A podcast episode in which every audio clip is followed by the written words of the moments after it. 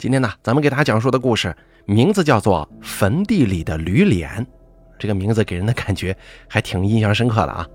那么，咱们来听一听故事的内容到底说了些什么。本故事作者 Fire 由大凯为您播讲。这个故事是小时候邻居家的二大爷在一个冬天的晚上讲给我们听的。那个时候在农村，一到晚上，大家就聚在某人家，围在一块烤火聊故事。其中故事最多、讲的最好的就是那位二大爷了。我们这些小孩子总喜欢挤在他旁边，聚精会神地听他讲那些奇奇怪怪的民间故事。而咱们今天要说的这个故事呢，主人公是一个叫王大胆的糙汉子。王大胆是别人给他起的绰号。当然是因为他胆子大，才起了这么一个外号啊！大家一个个的都喊他这外号，时间长了，甚至很多人都不记得他的真名。王大胆真名叫王守财，他爹叫王成良。他爹这个人呢是个抠门鬼，别人摘他家一根黄瓜、一个茄子，他都得找上人家家门去理论呢，然后要上几分钱回来，从不失手。这时间长了呢，周围的邻居就很反感他。以至于王大胆出生的时候，他娘难产，在家里疼得嗷嗷叫，都没有人过来问一问，帮一把手啊。等他爹从别村找来产婆，他娘就只剩下一口气吊着了。不幸的是，他娘在生下他之后没多会儿就咽了气，而幸运的是，他在产婆的努力之下被成功生了出来。他爹甚至没有来得及为他娘的离开伤心一下。就忙着给他想好了名字，守财，哎，王守财。王守财刚长到十八岁的时候啊，就已经是十里八乡有名的屠夫了。除了每天上街卖猪肉之外，谁家要是杀个猪宰个羊，都会请他过来帮忙。他倒也是不推脱呀，不过这忙自然是不能白帮的。从人家家走的时候，都会拎个猪头或者是一串猪内脏回去。也因此，王成良的日子也因为他儿子过得无比舒适。他逢人就夸：“哎，多亏了我这儿子，自己才能天天大鱼大肉，吃都吃不完呢。”更过分的是，夏天时节，很多肉吃不完就坏了嘛。王成良宁愿丢掉，都不愿意分给邻居一些。王大胆一开始还说他，可是见他丝毫不改，也不愿再多费口舌了。在那个物质匮乏的年代，偶尔吃点肉已经是十分难得了。王成良这般无所顾忌的炫耀，让周围乡邻感觉非常不爽。于是总有人呢就暗地里骂他们。有人说他儿子杀了那么多生，一定不得善终。还有人说，没错，这天天杀生，感觉他眼神都变凶狠了。真不知道他哪天是不是敢杀人呢？这些不堪的话很快就传到了父子俩耳中。这王大胆倒没觉得有什么，他们说的也不全错嘛。可他父亲怎么能憋这个气呀？就挨个找到人家门上，像个泼皮无赖一般咒骂着更难听的话。从那以后，人们见到这父子俩都是避之不及，生怕无端招来一顿辱骂，给自己添堵啊。这个王大胆其实是个善良的孩子。如果不是他的父亲，我相信很多人都会喜欢这个勤劳能干、乐于助人的小伙子的。也正是因为他父亲的缘故，很多想给王大胆说亲的人都打消了这个念头，不愿在他父亲那儿惹上一身骚啊。直到王大胆二十三岁，还没能说上一门亲事，你看就这么耽搁下来了。王成良在心中抱怨呢，想托人给儿子说门亲，可怎奈他的名声早就坏了。好人家都不愿意把女儿嫁到这样的人家去。王大胆心中自然是不满呢，但那是自己的父亲，拿他又没有什么办法。反正日子就这么一天天过去，眼看着这王大胆马上就变成了所谓的大龄剩男了。某一日，一个道士模样的人来到了村子，忽然觉得口渴，就想找户人家讨口水喝。如果再能讨些吃的，给个地方休息一晚。那更是再好不过了。哎，不巧的是，他挑中的人家正是王大胆家。走上前拍了几下门，里头没动静，门却自己开了。当时径直迈步往里走，可是刚走两步，忽然面色凝重地环顾了一下院子，水井旁边还有早上杀猪的时候没清理干净的血迹呢。正当他思考着什么的时候，王大胆的父亲从屋里走了出来，一脸不悦地看这个擅自闯进家门的义庄术士，很不高兴的就说：“你这当是怎么回事啊？怎么随便就往别人家里闯啊？这万一丢了东西，算谁的？”道士淡淡一笑说：“啊，您说笑了，我只是想进来讨口水喝的。”他指了指大门方向，门是自己开的，咱们有缘分，可否给口水喝呀？王成良嗤笑一声，像是听见了极好笑的笑话，他一脸看戏一般的表情看着道士表演。道士本来打算讨点吃的，讨个居所，但是看着人架势，就打消了这个念头。王成良很不耐烦地说：“你别说那些没用的，想喝水就喝吧，井里多的是，喝完赶紧走。”说完就转身回屋了。道士走到井边。眼见一团灰黑色的雾气盘旋在井周围，他叹了口气呀，这是杀了多少生才凝聚了那么强烈的怨气呢？他舀了一瓢桶里的水，凑上去闻了闻，这打井里弄上来的水都泛着一股子血腥味儿啊！一般人自然是察觉不到，但是他却可以闻到。这水也没喝，放下水瓢，掐指一算，这家人呐。恐怕马上要遭遇血光之灾了。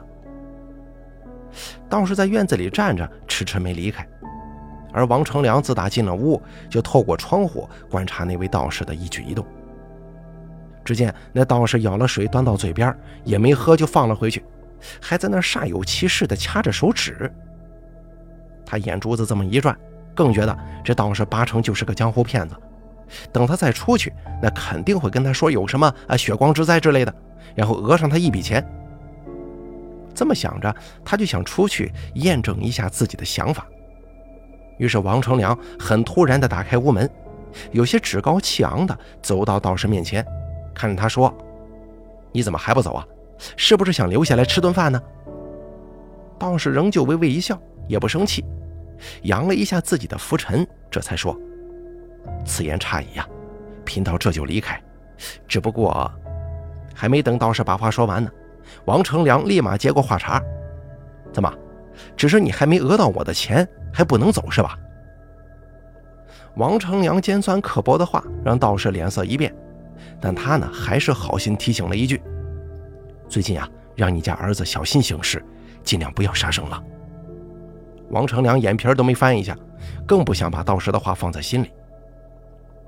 道士看到这幅情景，也不再说些什么。转身离开了。王成良见那道士就此离开，心感意外呀，竟然还有那么一点点的失落，没能按照他的意向发展呢。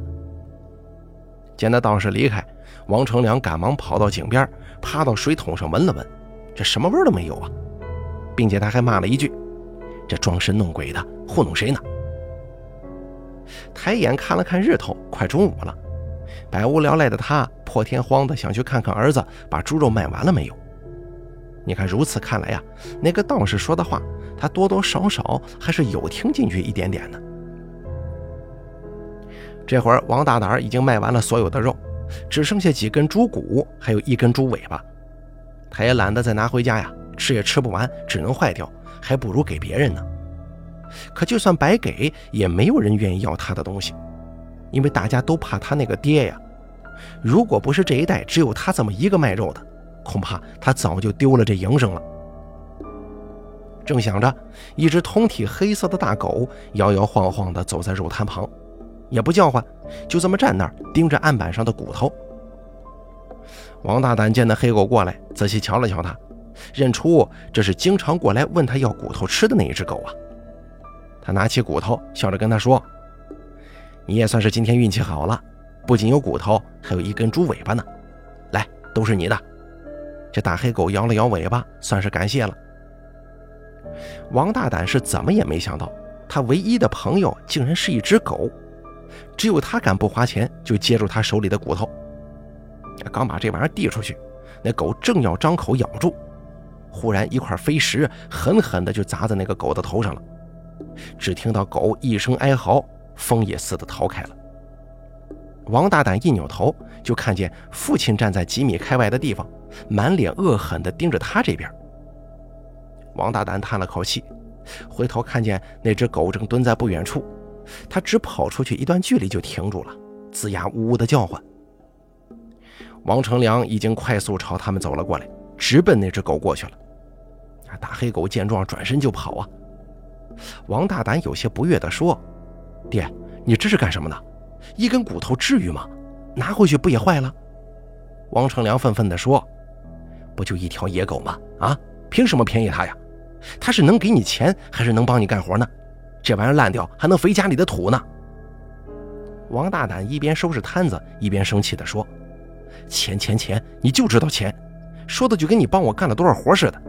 让你洗洗院子里的猪血，你都懒得干，还好意思说其他的？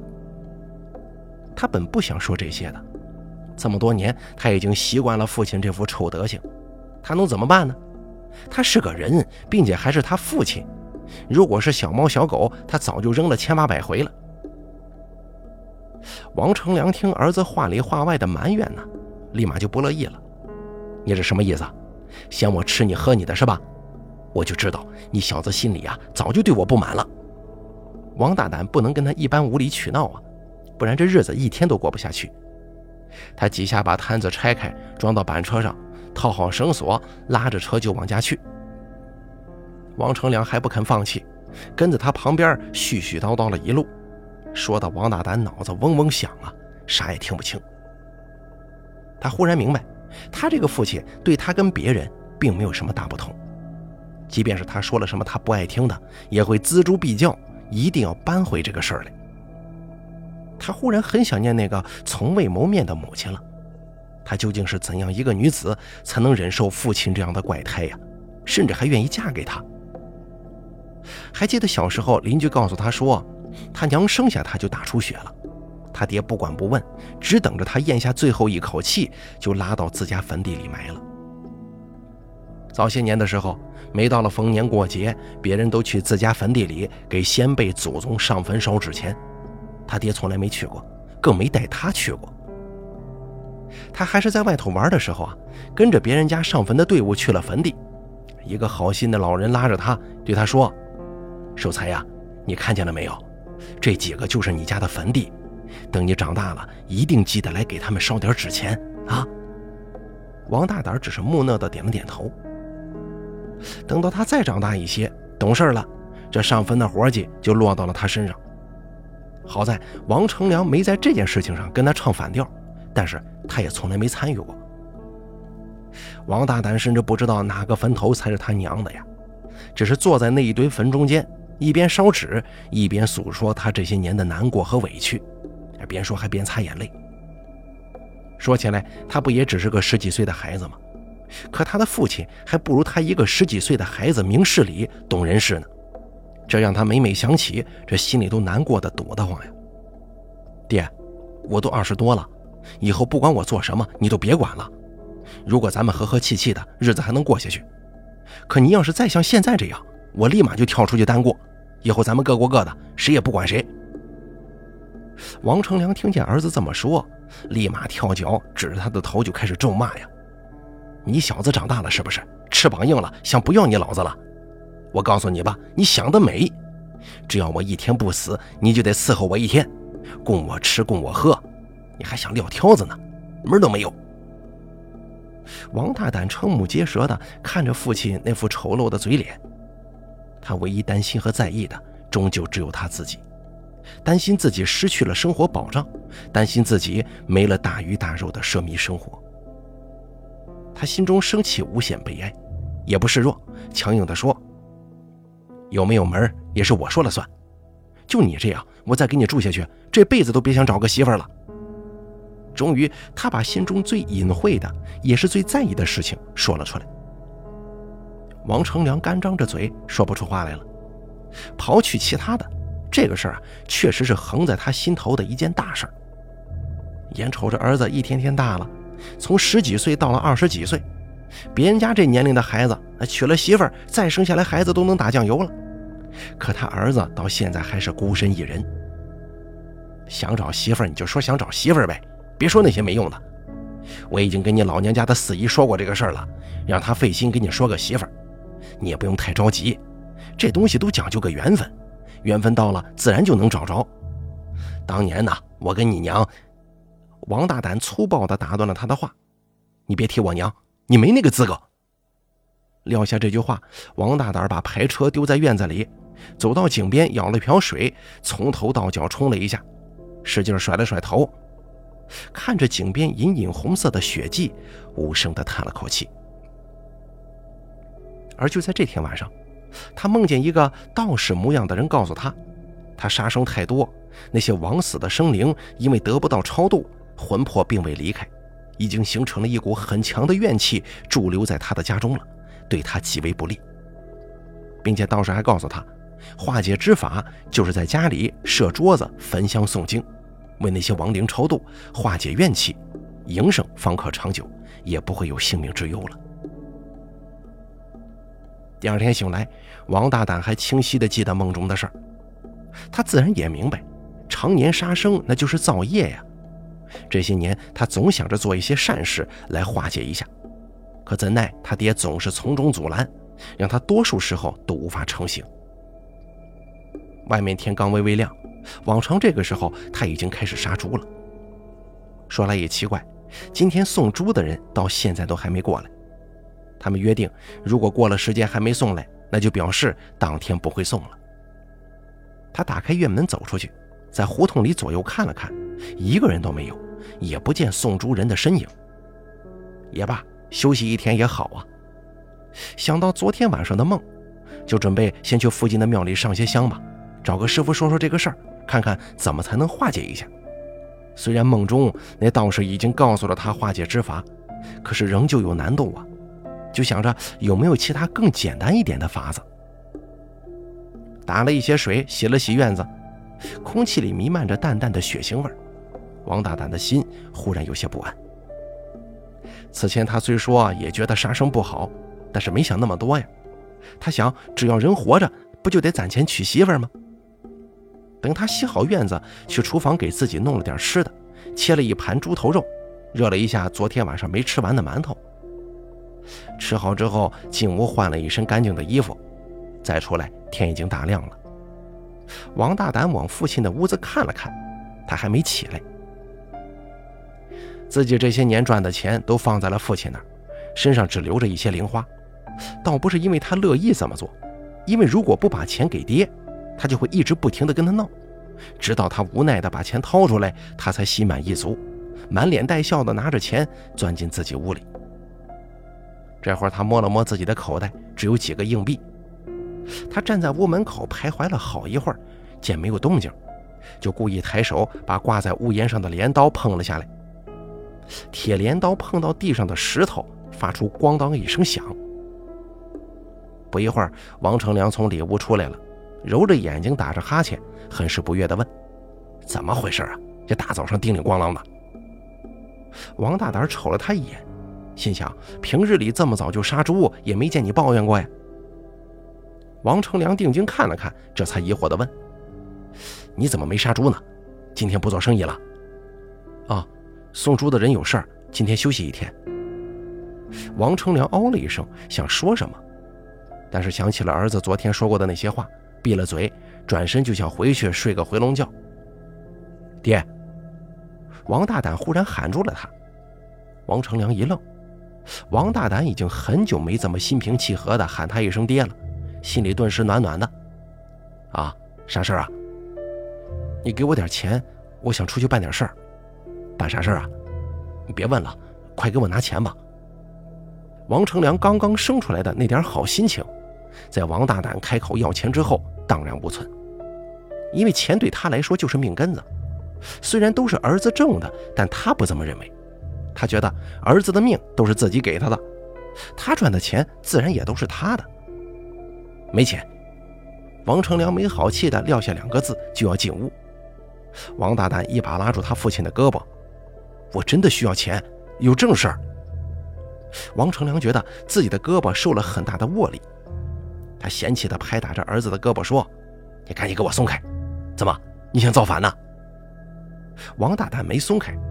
他眼神有些凶狠地看着自己的父亲，一副不给钱就别想过的架势。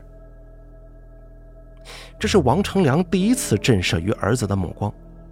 他这会儿才意识到，儿子真的已经长大了，他也老了，已经不能再像以前那样在儿子面前耀武扬威、绝对主宰了。你你先给我松开，松开之后我才能给你拿钱呢。王大胆这才把手松开的。王成良揉了揉自己的胳膊，剜了儿子一眼，不情不愿地走进里屋。好半天，就在王大胆等得不耐烦，再要去敲门的时候，王成良把门开开了，走了出来。就这些钱都在这儿了。王成良有些心虚地摊开手，几张皱巴巴的票子可怜兮兮地躺在他的手心里。王大胆眨了眨眼，又拿手揉了揉。他是万万不敢相信，这些年的积蓄就只有这点了，这最多也就是他一个月的积蓄啊！怎怎么回事？就这些吗？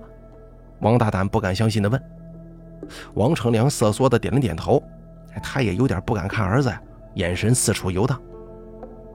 啪的一声，王大胆打翻了王成良的手，几张票子晃晃悠悠地飘落到了地上。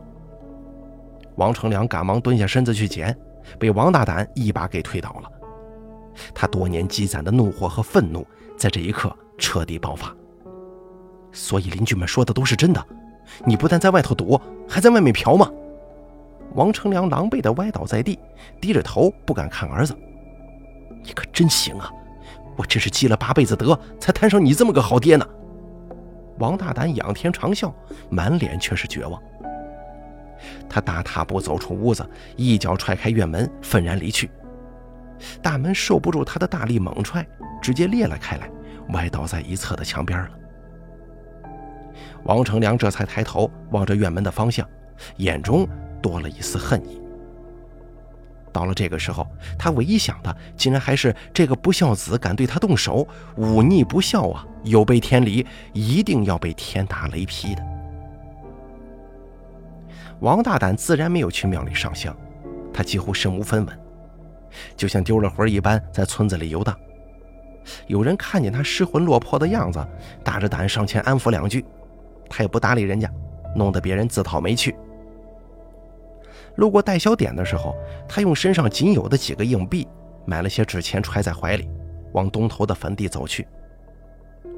路人看见他不过年不过节的去上坟，越发对他指指点点了。你说这王大胆是不是失心疯了？这个时候上什么坟呢？对呀，你看他那表情就跟丢了魂似的，一定是杀生太多了，造孽太多，遭了报应啊！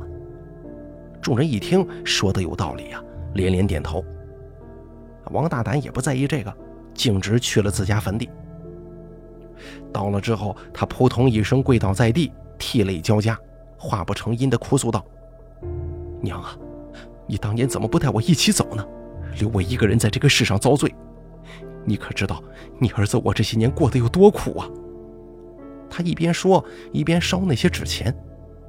听别人说，只有烧纸钱才能引来想见的魂。跟娘诉完苦之后，他又开始责备起先辈们了。咱们家祖上到底造了什么孽，才能有我爹那样的人？你们看着这些，不觉得汗颜吗？啊，不觉得丢人呐？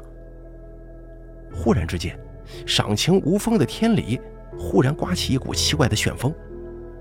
那风卷起烟灰盘旋而上，几个旋儿之后就恢复如常了。王大胆也并不觉得害怕，只以为那是家里的长辈来拿他送来的钱呢。他怎么一坐就坐到了傍晚？眼看着太阳就要落山了，不远处的树林里咕咕鸟叫着，偶尔还有几声乌鸦的叫声。在空无一人的荒野里，让人毛骨悚然。王大胆起身拍了拍身上的灰土，望了望西边的天，一时之间也不知该去往何处了。这会儿已经一整天没吃东西了，刚才起身的时候不免一阵晕眩，差点坐在哪位前辈的坟头上。娘，各位前辈，我走了。王大胆临走之前还很客气地跟他们告别。而刚从地里走到小路上，王大胆就听见东边传来哒哒的声音。王大胆回头一看，东边过来一个人，他骑着一头毛驴，毛驴头上还系着一朵大红花。再仔细一看，那毛驴上坐着的是一个年轻的女子。他心里犯嘀咕呀，如此年轻貌美的姑娘，一个人在这荒地里走，不觉得害怕呀？于是他就站在那儿等他走近。只等到走到他身边之后，那毛驴停下了脚步，铜铃大的眼睛扑闪扑闪地盯着他。他不好意思地挠了挠头，说：“不好意思啊，挡你路了。”说完就往一旁侧身，闪出路来。可是那头毛驴仍旧没有往前走的意思，反而又是往前一步，逼得他差点掉进旁边的浅沟里。他抬手刚想去拍拍那头毛驴的头。就听见那姑娘开口说话了：“我经常见你来坟前烧纸送钱，你可真孝顺呐。”王大胆有些诧异的抬头看他，只见一个唇红齿白、面似桃花的妙龄女子正含情脉脉的盯着他。“你、你、你怎么知道我经常过来呀？”他说话都结巴了，脸也觉得有些发烫。长这么大还没见过这么好看的姑娘呢。那姑娘听他发问，咯咯笑了，声音就像银铃一般悦耳，手上的卷子随着手的颤动上下飘摇。我家就住附近，出来院门就能看见。王大胆不好意思的点了点头，也丝毫没想起这周围根本就没有人家呀。这么晚了，姑娘，你这是要去哪儿啊？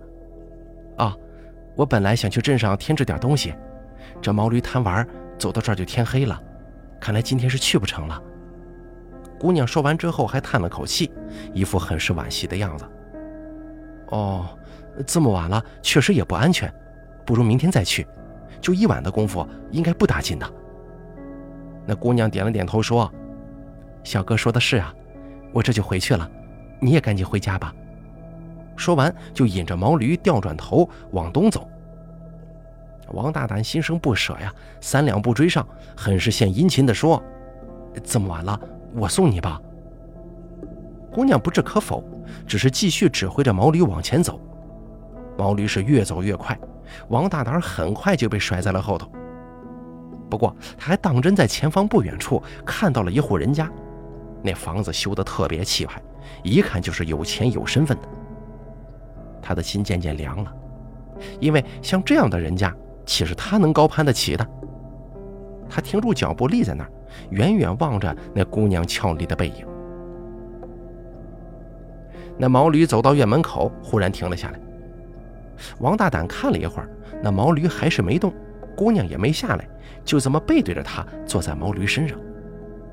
接下来，他就不受控制地往前走，在离他两三米的地方站住了脚步。姑娘，你你怎么不进去呢？那驴摇着头，前蹄不停地交替拍打着地面，而那个姑娘则是缓缓地转过了身子。王大胆不敢相信自己的眼睛啊！只见那姑娘俏丽的笑脸开始慢慢变形，最后俨然变成了一张驴脸。王大胆吓得直接瘫倒在地，失去意识之前，隐约看见那毛驴跟那姑娘，哦不，那驴脸的怪物进了大院。然后院子就消失不见了，只有一片荒地横在眼前。看见一个年轻女人蹲在他的身边，正仔细端详着他的脸。孩子，娘来接你了，走，跟娘回家。王大胆就像是个不谙世事的孩童一般，听话的任由那个年轻女人拉着他朝坟地走。等到第二天，有人锄地干活，才看见已经浑身僵硬的王大胆啊。他表情恐惧，好像看见了十分可怕的东西。看他可怜，那个人硬着头皮跑去告诉了王成良。王成良一听自己儿子死了，以为又是这些人诓骗他呢，直接把报信儿的那个人给骂了个狗血喷头。而被骂的人也不生气，只可叹王大胆怎么遇到这么一个爹呀，也是不幸。那人走了之后，王成良去了王大胆屋里。看见没人，他这个时候才想起，王大胆自昨天早上走了之后就再没回来呀。他的脸霎时之间变得惨白，难不成刚才那个人说的都是真的吗？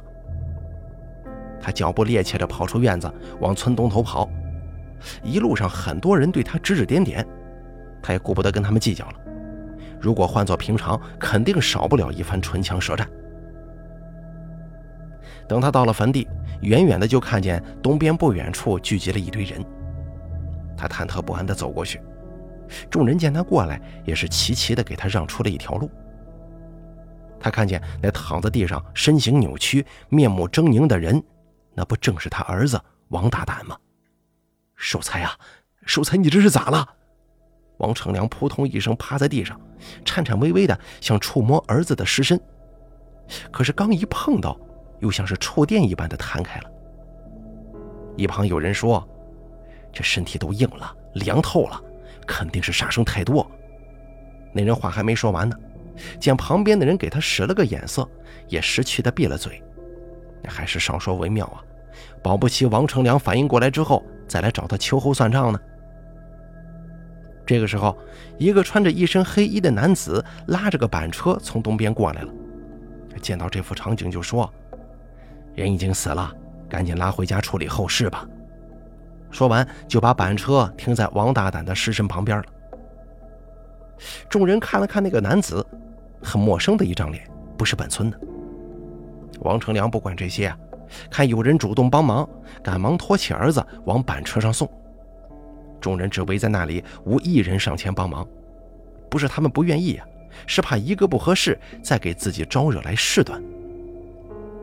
那黑衣男子见状，一把推开王成良，他的力气非常大，王成良当时翻了个滚，掉进旁边的沟里了，头重重地跌到一块硬石上，只觉得天旋地转，眼冒金星。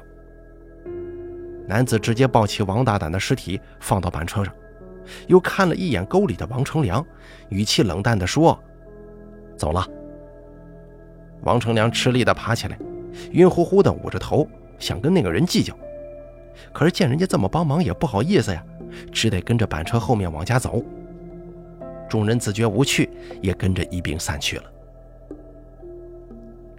那黑衣男子把王大胆送回家，抱进屋里，放在床上，又不停地在他身上抚摸。他原本僵硬扭曲的身子，竟然一点点的舒展开来了。最后，他又在王大胆的脸上一番揉捏，那张惊恐的脸也逐渐变得安详平和。王成良目瞪口呆地看着眼前这一切，此刻他心中竟然没有多少伤心，满脑子想的都是没了儿子挣钱，自己以后应该怎么生活呀？